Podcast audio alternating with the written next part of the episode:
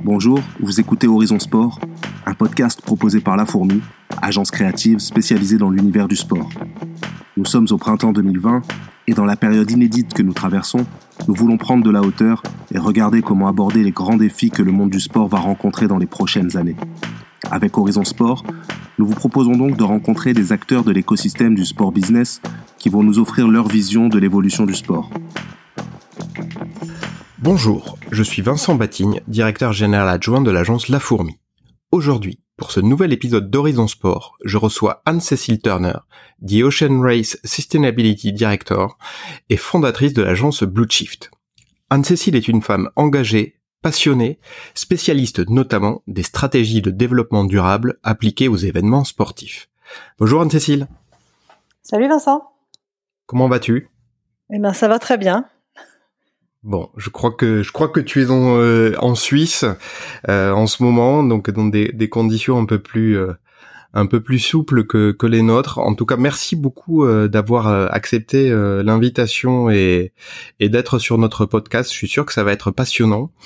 Du coup, Anne-Cécile, je vais te demander de nous raconter rapidement l'histoire de l'agence Blue Shift et de nous rappeler ce qu'est l'Ocean Race, ce projet. Alors, Blue Shift, euh, c'est une agence que j'ai créée en 2009, il y a un petit moment, qui est une société de conseil euh, en développement durable, en communication, euh, spécialisée dans le sport. pourquoi le sport? Parce que d'abord, c'est une passion, avec la voile, qui est ma passion première, mais aussi parce qu'il y a dix ans, j'ai senti, travaillé dans le monde du marketing sportif et j'ai senti que on pouvait avoir un, un, écho et une influence au-delà de, du monde du sport avec euh, des, des, valeurs assez incroyables euh, et euh, réussir à utiliser le, le, pouvoir du sport pour faire changer les, les choses et les comportements. Et The Ocean Race, donc c'est un de mes, mes principaux clients. C'est une course autour du monde à la voile qui va professionnelle qui va fêter ses 50 ans en 2023.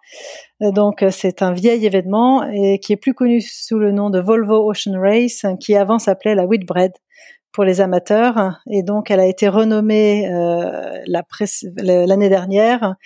Et on est en train de préparer la prochaine édition qui va partir d'Alicante euh, en octobre 2021. C'est une course qui dure neuf mois et qui voit s'affronter sur euh, les mers les plus reculées du globe les plus fortes équipes de voile professionnelles.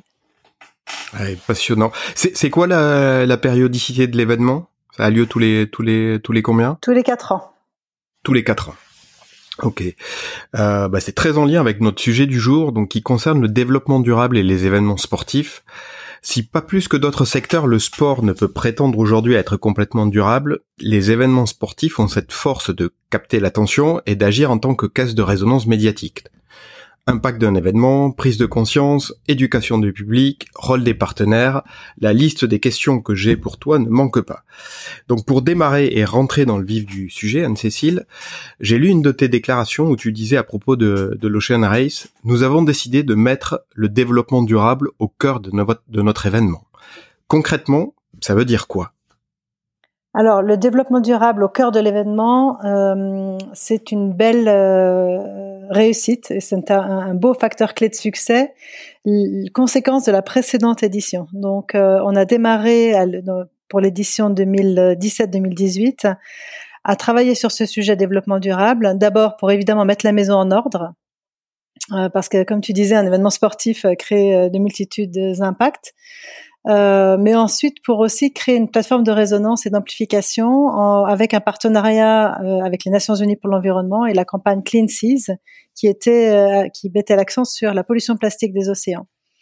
Et grâce à cette plateforme d'engagement, on a pu réussir à engager bien au-delà du monde sportif des parties prenantes qui sont des villes, qui sont des pays, qui sont des sociétés euh, qui sont évidemment d'autres euh, sportifs pour euh, s'engager contre la pollution plastique des océans. Et donc le, le, développement durable au cœur de l'événement, c'est c'est faire en sorte que on réduise notre empreinte, qu'on laisse un héritage positif, mais qu'on utilise aussi notre notre voix, notre caisse de résonance pour porter haut le message de la préservation de l'océan.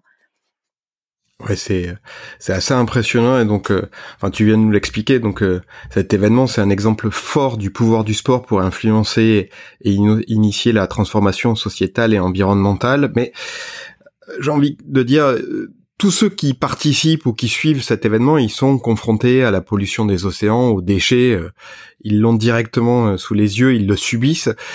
Du coup, est-ce que ça rend pas plus naturel ou légitime l'effort que vous menez par rapport euh, à d'autres compétitions sportives euh, comme euh, comme le football par exemple alors tout à fait, c'est aussi pour ça que la voile est connue comme un des, leaders dans ce domaine, développement durable et sport.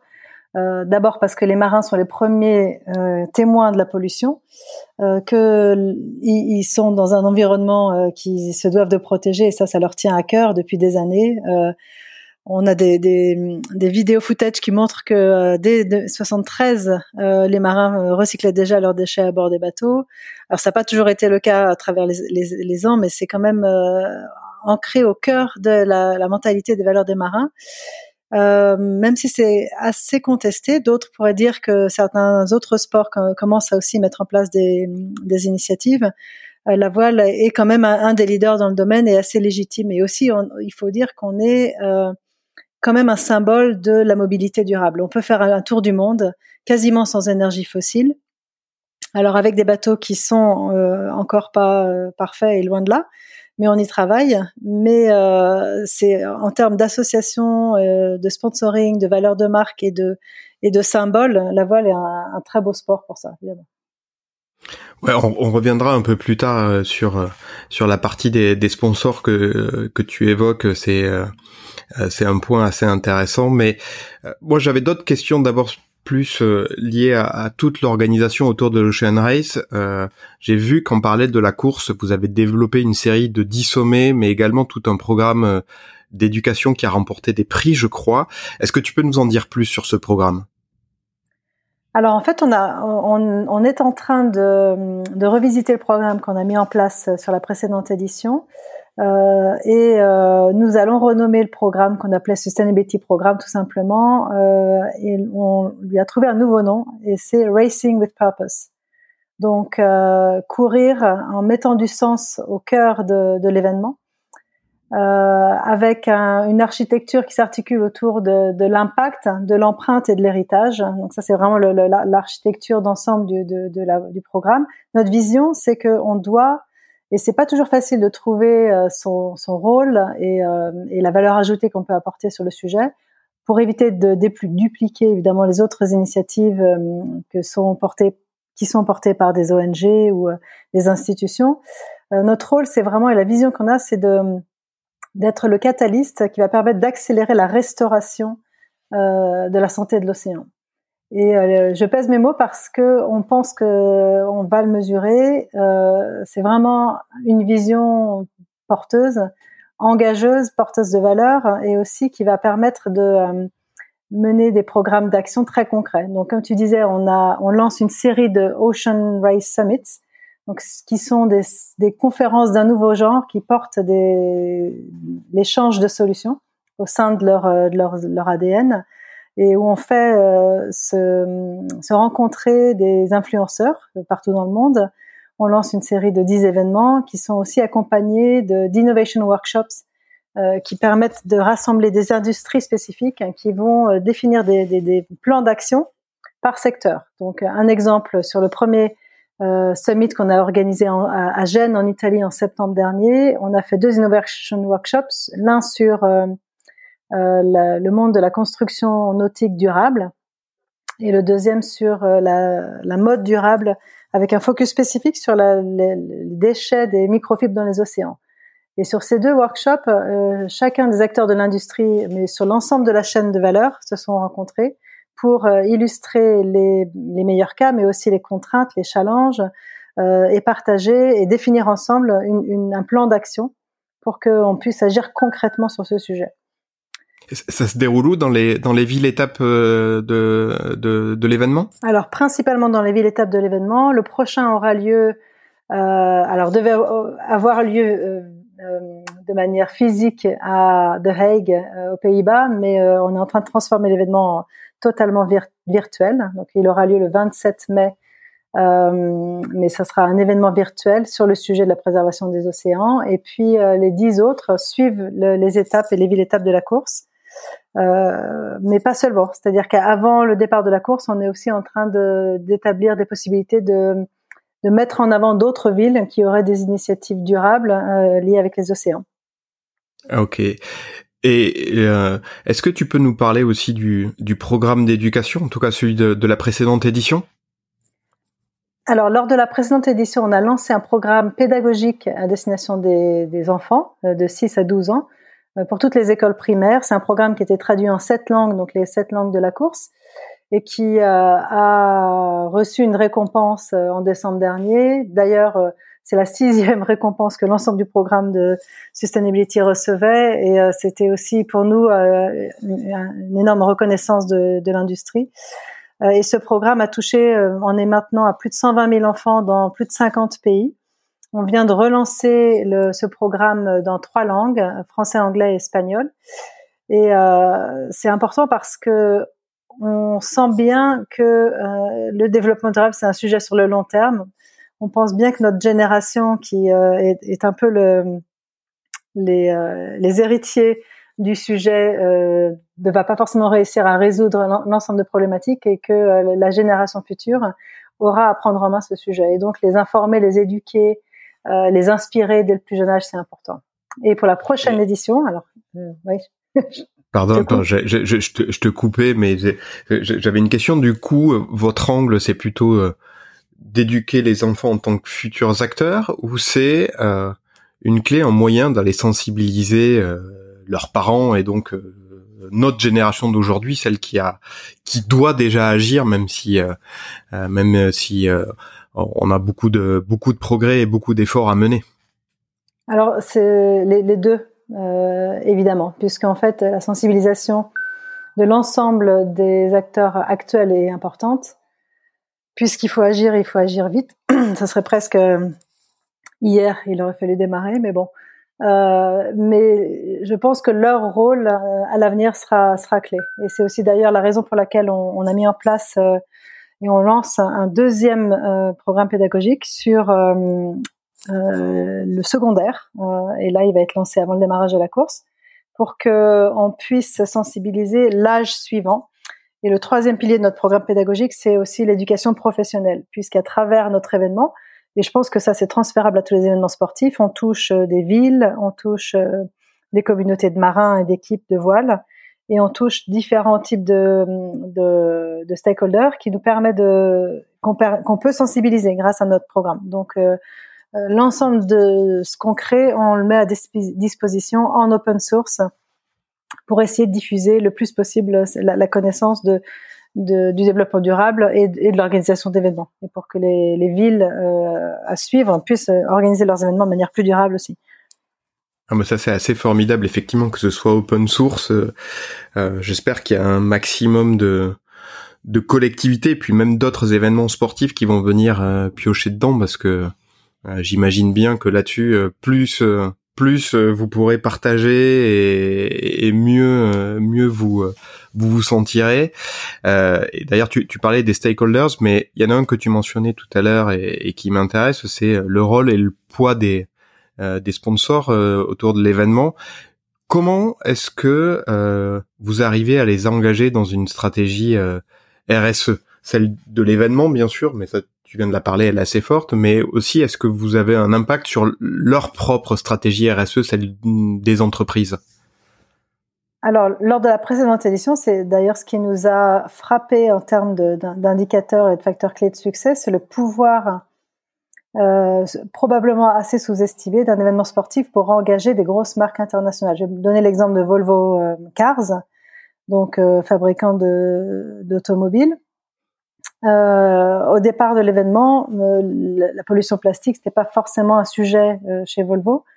ils ont modifié leur programme d'engagement des salariés suite au premier Ocean Summit qu'on a organisé à Alicante. Six mois après, ils annonçaient euh, une suppression du plastique à usage unique dans leurs cantines et dans tous leurs bureaux au niveau mondial. Et neuf mois après, sur l'Ocean Summit de la fin de la course, ils annonçaient 25% d'utilisation de, plastique recyclé dans leur chaîne de fabrication d'automobiles d'ici à 2025. Et ça, c'était c'est un bon bon exemple pour montrer à quel point on peut ouvrir des des fenêtres de sensibilisation sur certains sujets et à quel point les sponsors sont intéressés non seulement de, prendre la parole hein, et de communiquer, mais aussi d'agir eux-mêmes directement dans leurs euh, organisations.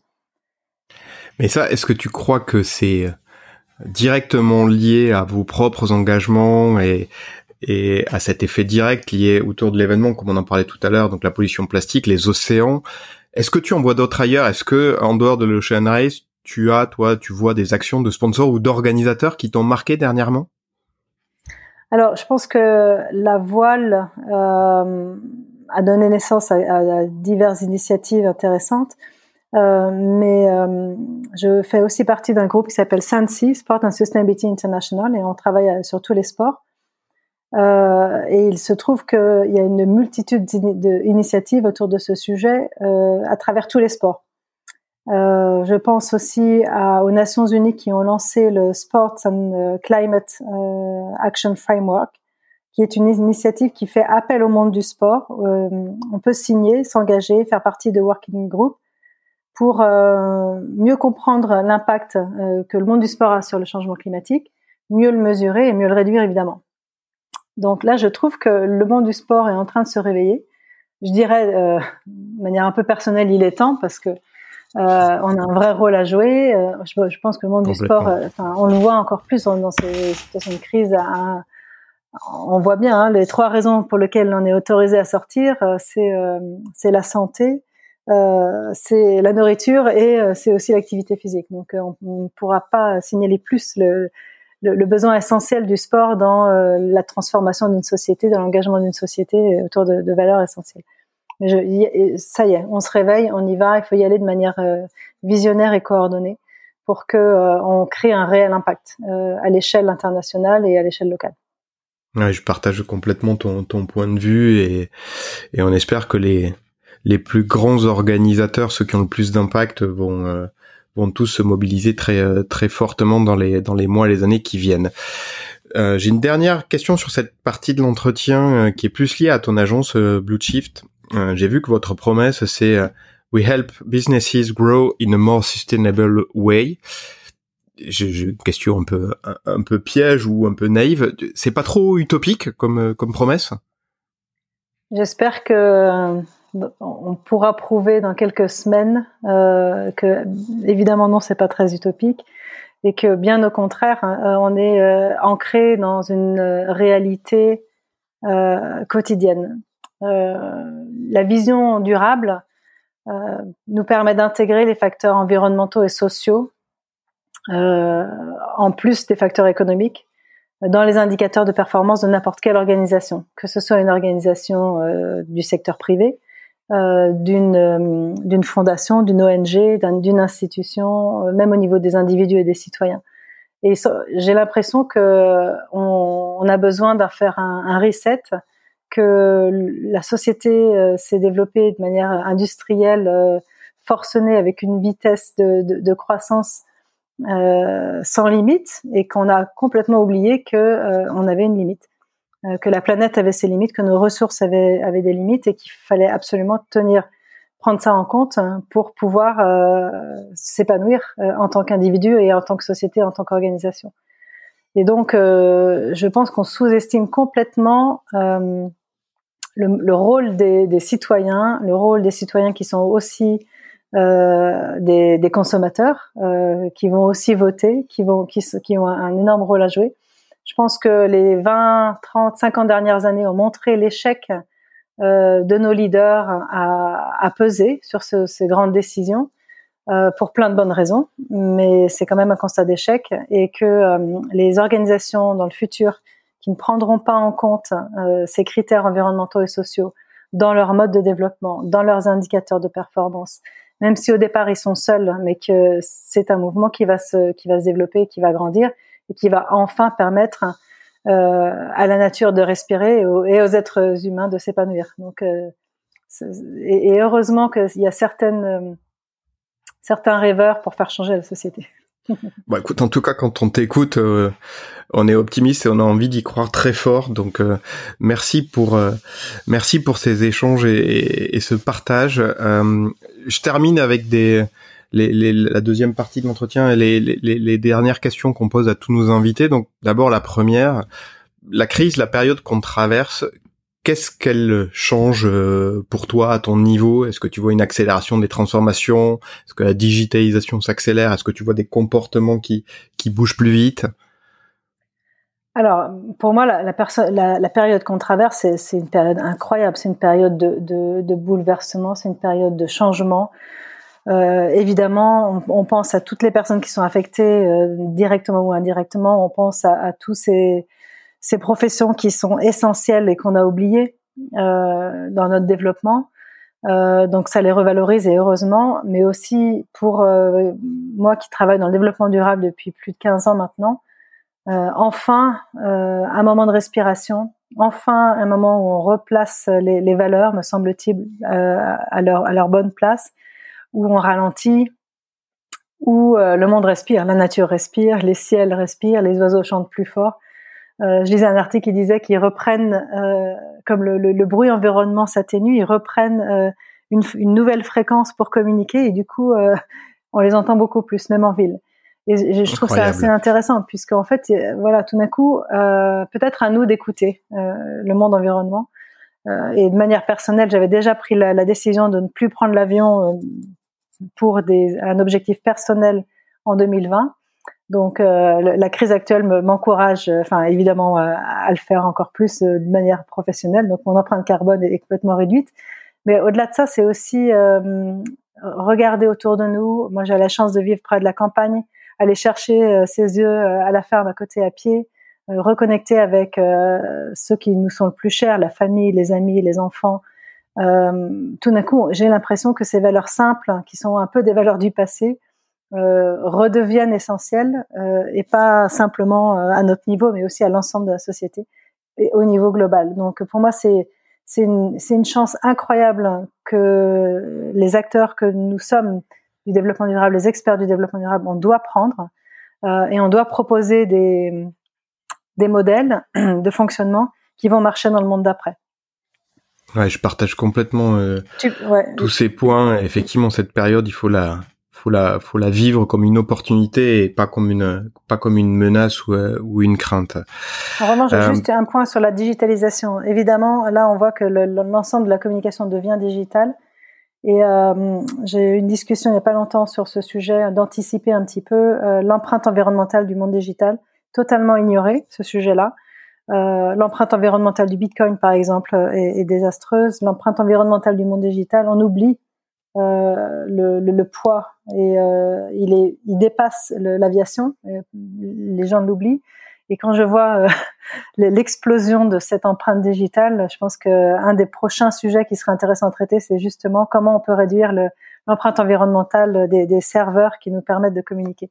Même si ça donne énormément d'avantages euh, sur sur nos, nos voyages et nos déplacements pour réduire l'empreinte carbone il y en a un autre qu'il faut pas oublier Ouais, effectivement, c'est euh, c'est un enjeu majeur qui donnera peut-être l'occasion euh, d'une autre discussion dans ce podcast. Euh, une question un peu plus personnelle. en ce moment où as on a tous un peu plus de temps pour nous, c'est quoi toi tes tes bons plans pour se bouger, des livres, des livres à lire ou relire, des disques à écouter, réécouter, des je vais pas dire des applis des applis à consommer puisque euh, donc du coup je, je comprends bien que c'est pas ça qu'il faut pousser mais c'est c'est t'aurais un un ou plusieurs euh, conseils que tu voudrais partager? Alors euh, sur ce sujet c'est même difficile de choisir. On est on est abreuvé de, de rapports d'études et d'informations toutes plus intéressantes les unes que les autres. Moi j'aime bien personnellement Edgar Morin. Je trouve qu'il y a toujours des, des un regard sur la situation assez intéressante. Euh, bien avant cette crise, j'ai lu euh, les écrits de Pablo Servigne, Gauthier Chapelle, euh, qui sont quand même des apôtres de la collapsologie et qui étaient quand même en avance sur leur temps, même si cette, cette théorie est contestée. les trois livres de Harari, notamment le Homo Deus, le dernier, est, est assez intéressant et, beaucoup d'anecdotes et de, et, de chiffres qui nous montrent un peu notre, notre futur. et j'aime bien aussi tous les prospectivistes. j'aime beaucoup Philippe Cahen et sa, lettre des signaux faibles. donc, ouais, il y a y a une pléthore d'analyses et d'articles en ce moment et je, je pense que c'est ça fourmille et c'est un, sens aussi de, de notre société. Euh, et puis tout bizarrement au niveau euh, série télé ou alors même euh, film, on a regardé récemment euh, des, des, et je me suis dit tiens c'est étonnant. En fait, on a regardé des, des, films qui sont liés à la survie, comme Everest, Touching the Void, qui nous renvoie un peu au monde de la montagne et de la survie en, survie en montagne, ou même ça s'appelle Martian en anglais avec Matt Damon qui, qui survit sur Mars. Et je pense que tout d'un coup, euh, ce qu'on regarde ou ce qu'on écoute nous donne un, signe, un regard euh, sur notre société. Apprendre à survivre et apprendre ou apprendre à vivre différemment, c'est peut-être euh, un bon enseignement. Effectivement. Toute dernière question de cet entretien. Est-ce que tu aurais un, invité à nous conseiller, quelqu'un avec qui tu pourrais nous mettre en relation pour parler des, défis futurs du sport qu'ils soient environnementaux euh, euh, ou, autres d'ailleurs? Alors, des personnes de référence, il y en a beaucoup. Euh, c'est même presque difficile de, de choisir. Euh, ah, mais il va falloir faire un choix. il faut faire un choix. Euh, donc je le fais pas. Le choix, j'en ai deux à, à, à proposer. Euh, la première, elle s'appelle Julie Dufus. Elle est chargée de, du développement durable euh, dans l'équipe développement durable du, IOC, International Olympic Committee, comme on dit ça en, français déjà, Comité international, Comité international olympique, le CIO. Le CIO parce que euh, le CIO a son a son rôle à jouer, a un énorme pouvoir d'influence. Et euh, le travail que fait Julie auprès des athlètes, auprès des fédérations, je trouve qu'il mérite d'être salué. Et je serais ravie de vous mettre en relation. Et, et la deuxième personne, parce qu'on a besoin d'un regard sur le futur à mon sens, il s'appelle Milan Mayberg, euh, c'est un stratégiste, il vit en Hollande euh, et c'est, il est aussi spécialisé dans, dans l'organisation d'événements, euh, dans la musique, pas directement dans le sport, mais il a une vision. Et on travaille avec lui sur The Ocean Race. Il a une vision du futur, euh, parfois très utopiste, mais heureusement que nous avons des utopistes pour changer le monde. Donc, je serais ravie de vous mettre en relation avec ces, ces deux personnes. Bah écoute, avec grand plaisir, surtout que j'ai pas le, j'ai pas la, j'ai pas la chance de les connaître, donc euh, euh, ça promet des, euh, des belles rencontres. Anne-Cécile, merci beaucoup pour pour ces échanges. C'est à la fois passionnant et hyper important de, de parler de ces sujets, d'échanger, de d'informer un, maximum parce que l'avenir de notre planète est en jeu. Tu, tu l'as rappelé, et le sport peut être un acteur déterminant là-dedans. Donc partageons au maximum. Donc merci encore pour, euh, pour ces échanges et je te dis à très bientôt. À très bientôt Vincent. Merci beaucoup. Au revoir. Au revoir. Merci d'avoir écouté cet épisode en entier. N'hésitez pas à le partager autour de vous, à nous faire part de vos retours par mail, sur LinkedIn ou Instagram. Vous pouvez également nous suggérer des prochains invités que vous aimeriez entendre. Et si vous avez besoin d'être accompagné dans vos problématiques autour du sport, écrivez-nous sur contact at lafourmi.biz.